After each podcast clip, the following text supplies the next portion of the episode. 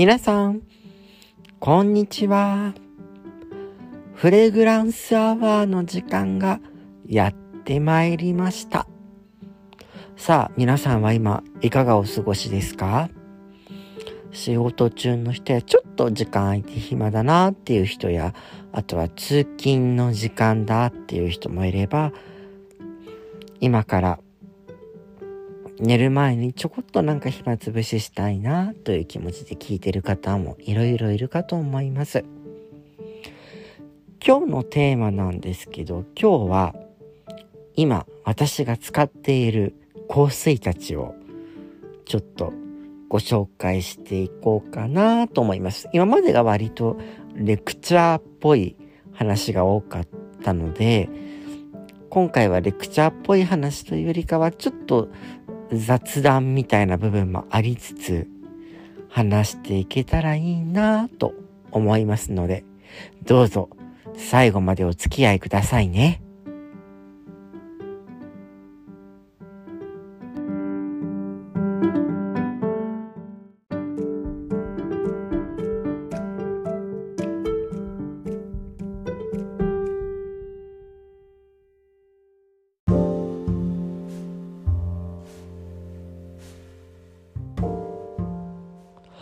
わけで、今使ってるフレグランスについてなんですけど、割と新しいものが出ると試したくなるという 性格なので、長く続けてる香りちょっと少ないんですよね。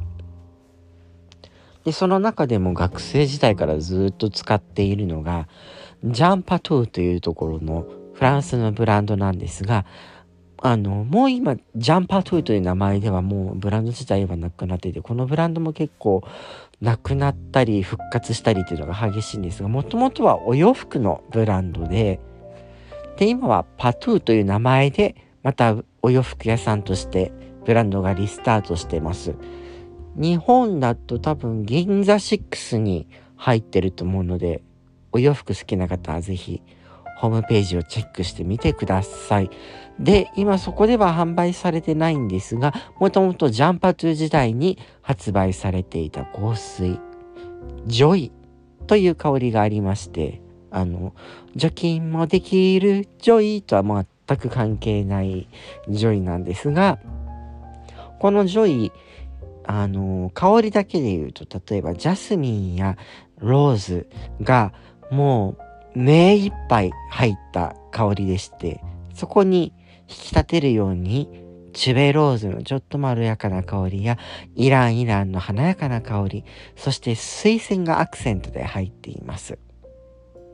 でこの香りそのいろんなお花入ってるんですけれども何かの花の香りっていう感じではなくて何か別のもうそ実際には存在しない何か新しい花の香りがするというところがちょっと特徴かなと思います。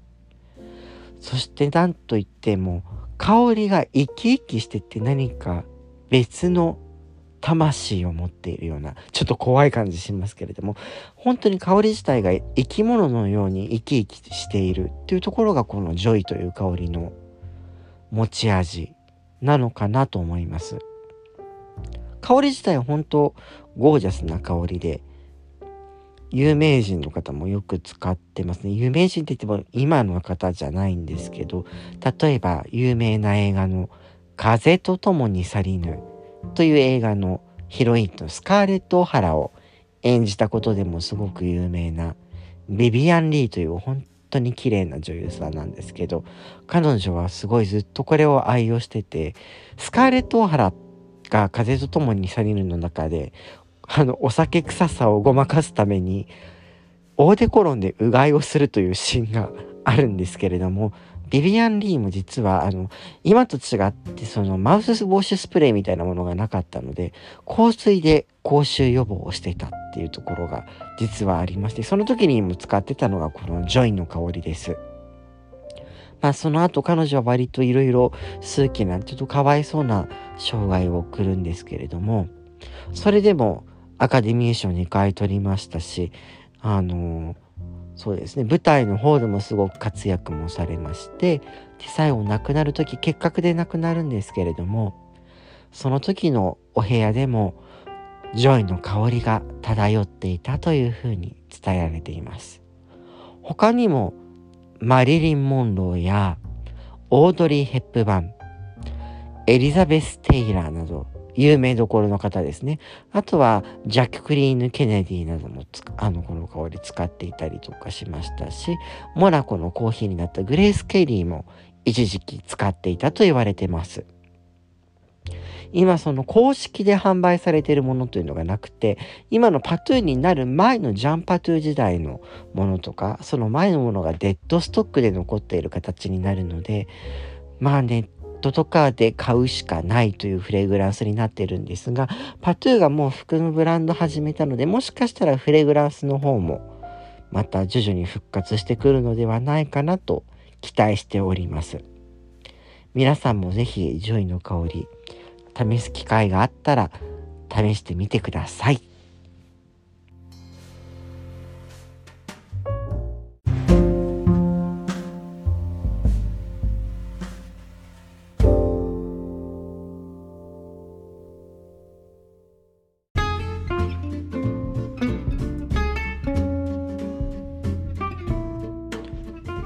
次にそうですね。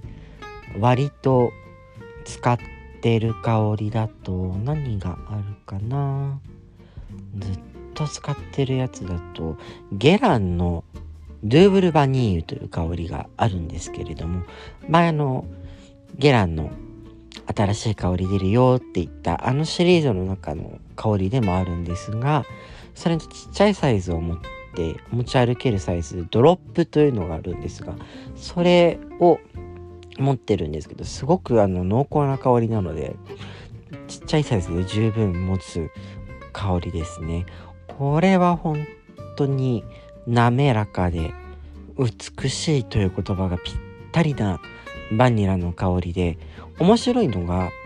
バニラの香りって全部美味しそうなんですけど本当にドゥーブルバニーユって美味しそうで甘いいい香りなんだけど同時に私は食べれませんっていう フローラルのノートだったりウッディなノートノート香りが隠れてるのでなんかすごいグルマンなマイヤスっぽい安っぽい香りにならなくて本当に高級でちょっと洋酒っぽいラムの香りが少し入ってるのでちょっと洋酒っぽいところがある香りなのでこれは何かすごくおすすめで例えばディメーターというあのシングルノートがメインで売っているコロンのお店があるんですけれども実店舗はなくて今ウェブ上でしか取り扱いはないんですが単体の香りとかで何かちょっとバニラっぽい香り足したいけどちょっともうちょっと高級感のあるバニラを出したいなっていう時はこのドゥーブルバニーをベースにつけて上から重ね付けするとか。ってすると結構おおこれ素晴らしい香りだわ。っていうのがありますね。例えばでも普通のブランドのと重ねたりもしますね。例えばおすすめなのはジャドールにこのドゥーブルバニーまあ、ドゥーブルバニーユ先につけた後ジャドールつけるっていうのはおすすめですね。あのジャドールの安っぽい部分が 安っぽいなんて言ったら怒られますね。がちょっと高級感が増します。ジャドールで言うと私はあの通常版じゃなくてジャドールローっていうあの本当に高級バージョンみたいな方がすごく好きなのでジャドールシリーズだったらジャドールローですね。うん。あと何か使ってるやつと重ねるっていうと単体のあのバラの香りとよく重ねますね。あのパフューマーズワークショップっていうところから出てるティーローズの香りとかに重ねるかな。あとはジョー・マローンのレッドローズとかも重ねますしネクタリンブロッサムにも重ねることがあるし。結構何かとコンバイニング重ね付けする時に使う香りがこのドゥーブルバニーユかな。あとそのゲランの方でもおすすめしてる使い方としてシプレファタールという香りがあるんですがその香りとドゥーブルバニーを組み合わせる。っていう使い方がありましてこれも結構おすすめです。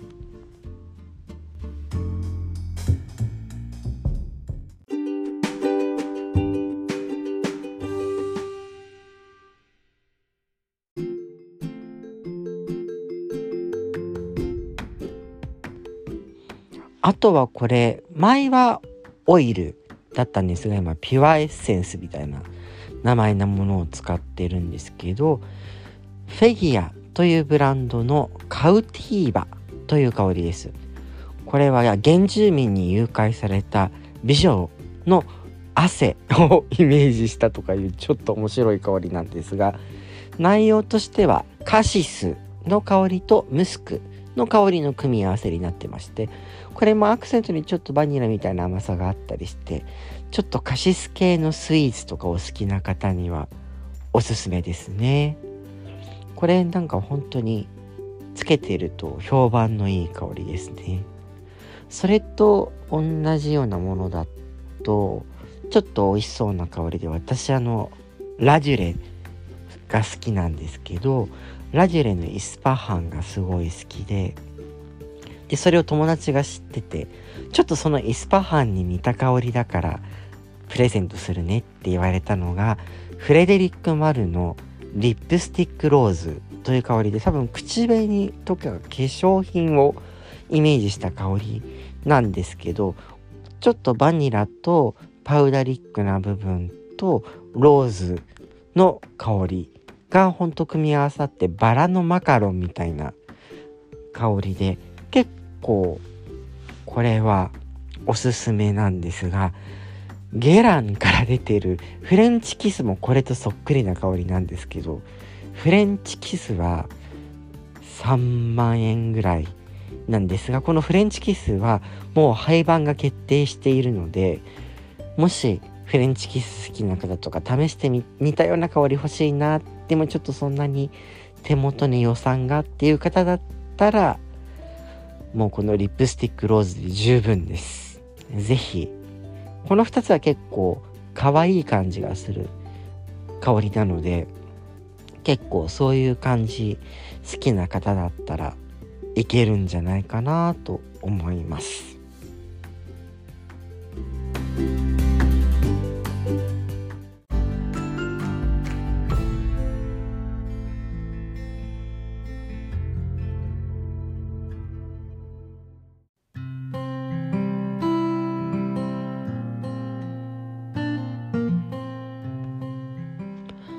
あとニコライド・パルファムというブランドがあってゲランのあの創立者の方の血筋のお嬢さんが作ってるんですがそこのオダリスクという香りがあってオダリスクというともうあの ねイスラムの世界のハーレムのイメージなんですけれども香りとしてはすごい清潔感があるシプレの香りでスズランの香りがメインになってるんですね。それがシプレノートのあの上品で優雅な香りと重なって結構きちんとしなきゃいけない場面とかでつけると気が引き締まると同時にまあみんな嫌いじゃない設計みたいなニュアンスとかいろいろ何て言うんだろう誘惑するような要素もあったりとかでもすごく清潔感もあってっていうすごく面白い香りでこれは結構デイリーですね。あの使える香りだなというふうに思ってます。で割とシプレっていうと重い香りが多くてミツコもそうだしねリュカボンもシャネルのリュカボンも重いしって考えた時にあーこれは使いやすいわっていう香りがオダリスクですね。で、オダリスクつながりで、ビュリーからルーブル美術館コラボで出てます。あの、ルーブルの絵で有名なアンクルが描きましたグランドオダリスクという香りがあって、これもムスクとスパイスとあとタバコの、まあ、ビズタバコの煙だったりっていうあとインセンスの香り。なんかが混ざっていてあの気だるい官能的な雰囲気っていうのをオートリプル水の香水ですね。水だけでのあの香水で再現した香りで。これも結構いいですね。なんかこうブワーって威圧感のあったりとかする香りじゃないんですが落ち着いてる中にもちょっと何て言ったらいいんだろう。主張があったりとかしてまあ一筋縄ではいかないといったところでしょうかね。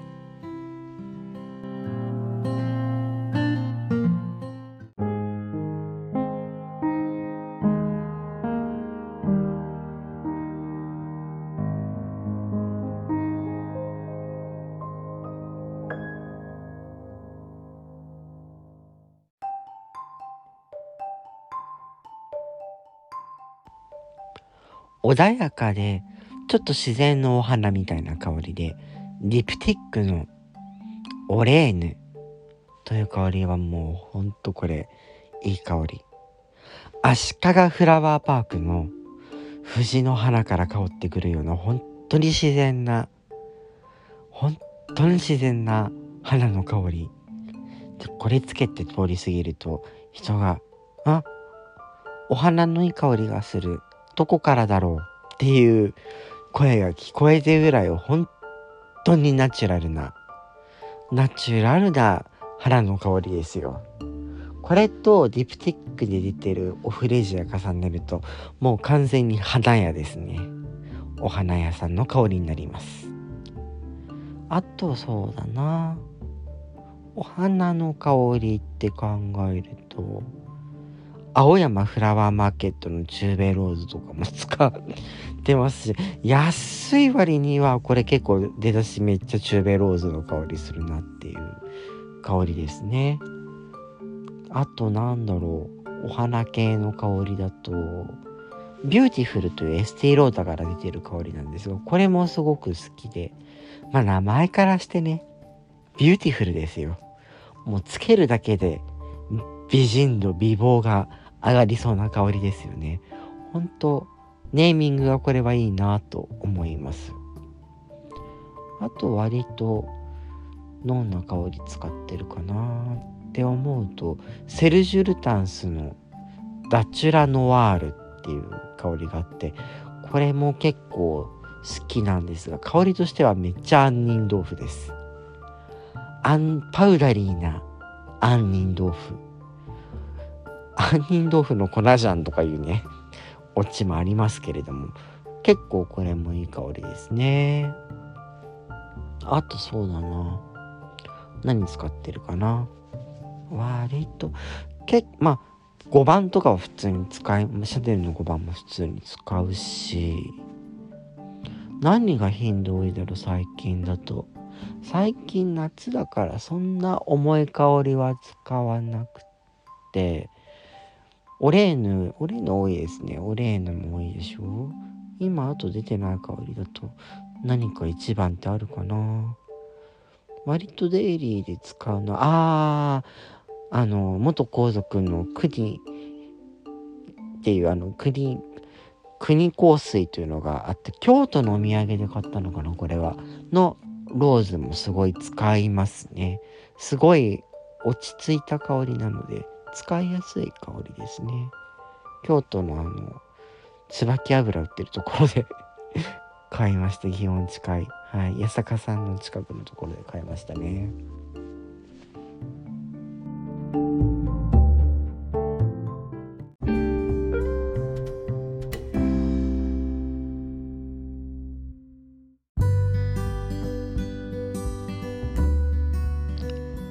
そうですね。で結構こ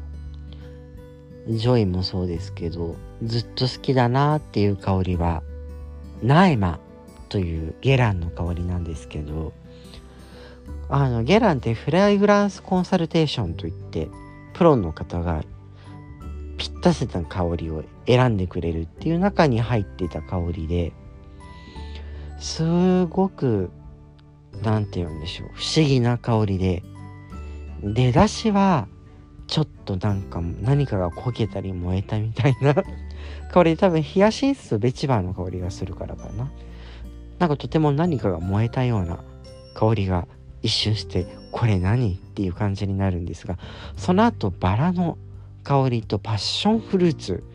の香りがこうしてきてほっていう香りになるんですがこれもベースにゲルリナーデというゲランのまあ伝統的なちょっと甘みのある香りがするのでちょっとつけてても他にはない変わった香りで結構これは虜になる香りですね。ピーチなんかの香りも入っていてなので結構そのフルーティーさとローズの香りの組み合わせではあるけれどもゲランらしいゲルリナーデやベジバンなどのおかげですごく高級感のある香りになってます。この香りなんですけどカトリーヌ・ドンヌーブというフランスの女優さんが出た「目覚め」という映画の中で白いドレスを着たブロンドのカトリーヌ・ドヌーブが金でできた鳥かごの中に入っているというシーンがあるんですがそのシーンを見てその美しさに感動したあのジャンポル・ゲランですねがこの香りを作るという形になりました。であの人工香料のローズですね。も入っているんですが天然香料のローズも盛りだくさんに入っているのでかなりあのバラ好きな方は1回は通る香りですね。生のバラとは全く違うんですがそれこそ概念としてのローズとしてはこれを超える香水はなかなかないんじゃないかなと思います。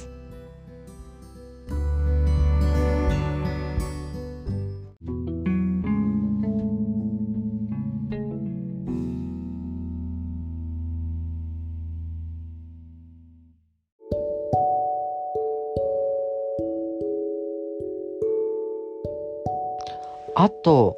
これ今売ってないので、なんとも伝えにくいんですけれど、資生堂でセルジュ・ルタンスが最初に、最初にかなコラボした時に作られたノンブル・ノワールという、まあ、ローズのシプレーの香りがあるんですが、これもすごくいい香りで、これは使ってますね。大事に使ってますね。ここぞという時とか、ちょっと、はあ、疲れた。みたいな時に使うとテンション上がる香りですね。このノンブルノワールも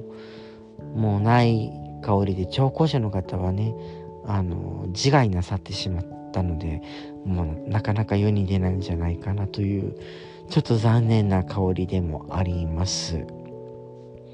あとそうだな、これ使ってるよっていうの、なんか一番結構好きな結構ねローテーションで香り変えるのでなんかこういうもうね次々とね今香水の棚見ながら話してるんですけどあってカボティーヌもあればタンドゥルプワゾンもあるしそしてランバンのエクラじゃないあのオリジナルのアルページもあるしあとこれはなんだゲランのベチバーか。アビルージュもあるね。うん結構あるんですよ。あともう今はもうなき世界ランテの時に資生堂が毎年ランの香りのフレグランス出してたんですがあれも買ってて。あれもいいですね。ランの香り好きなんですよすごく。なのでランの香りのフレグランスはブラックオーキッドとかベルベットオーキッドとかも割と好きですね。うーん。もうね結構いっぱいあって選べないんですよ。これは？ああ、これはイルプロフームのコルティジャーナというちょっとチェリーの香りがするフレグランスで、これもいいですね。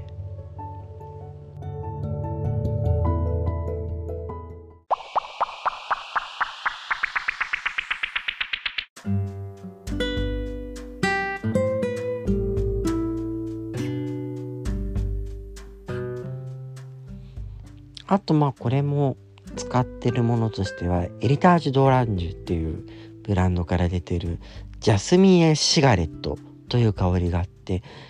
でもなんか正確に言うとシガレットっていうよりかパイプタバコとかの香りにジャスミンが重なった香りで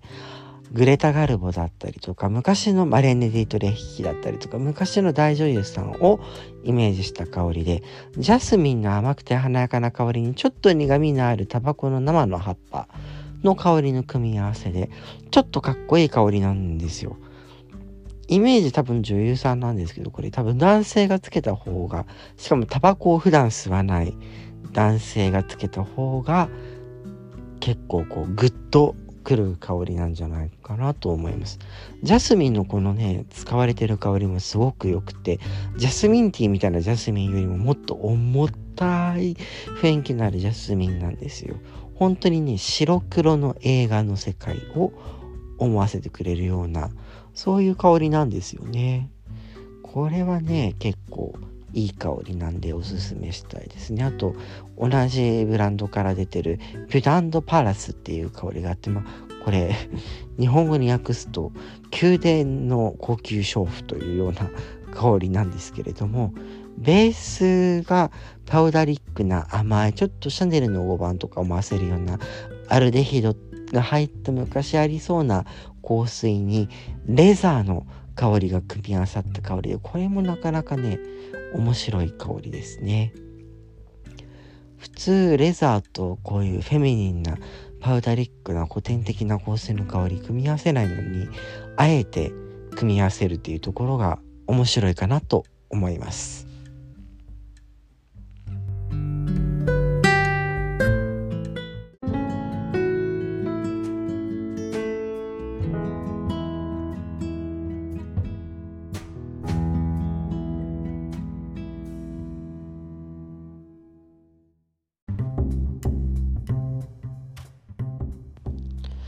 結構ね今分数としては話してるんですけどまだね私の持っているコレクションの50分の1にもなってないんですがちょっとねこれ多分話し続けたら4日とかかかりそうな気がする。やばいね。ほんとね。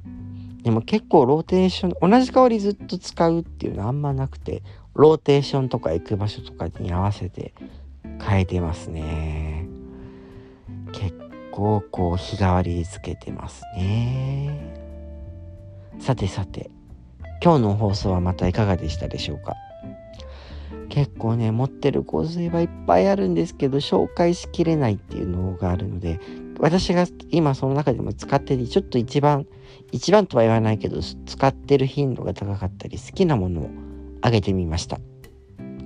さてさてそろそろ皆様とはお別れのお時間です。またお会いしましょう。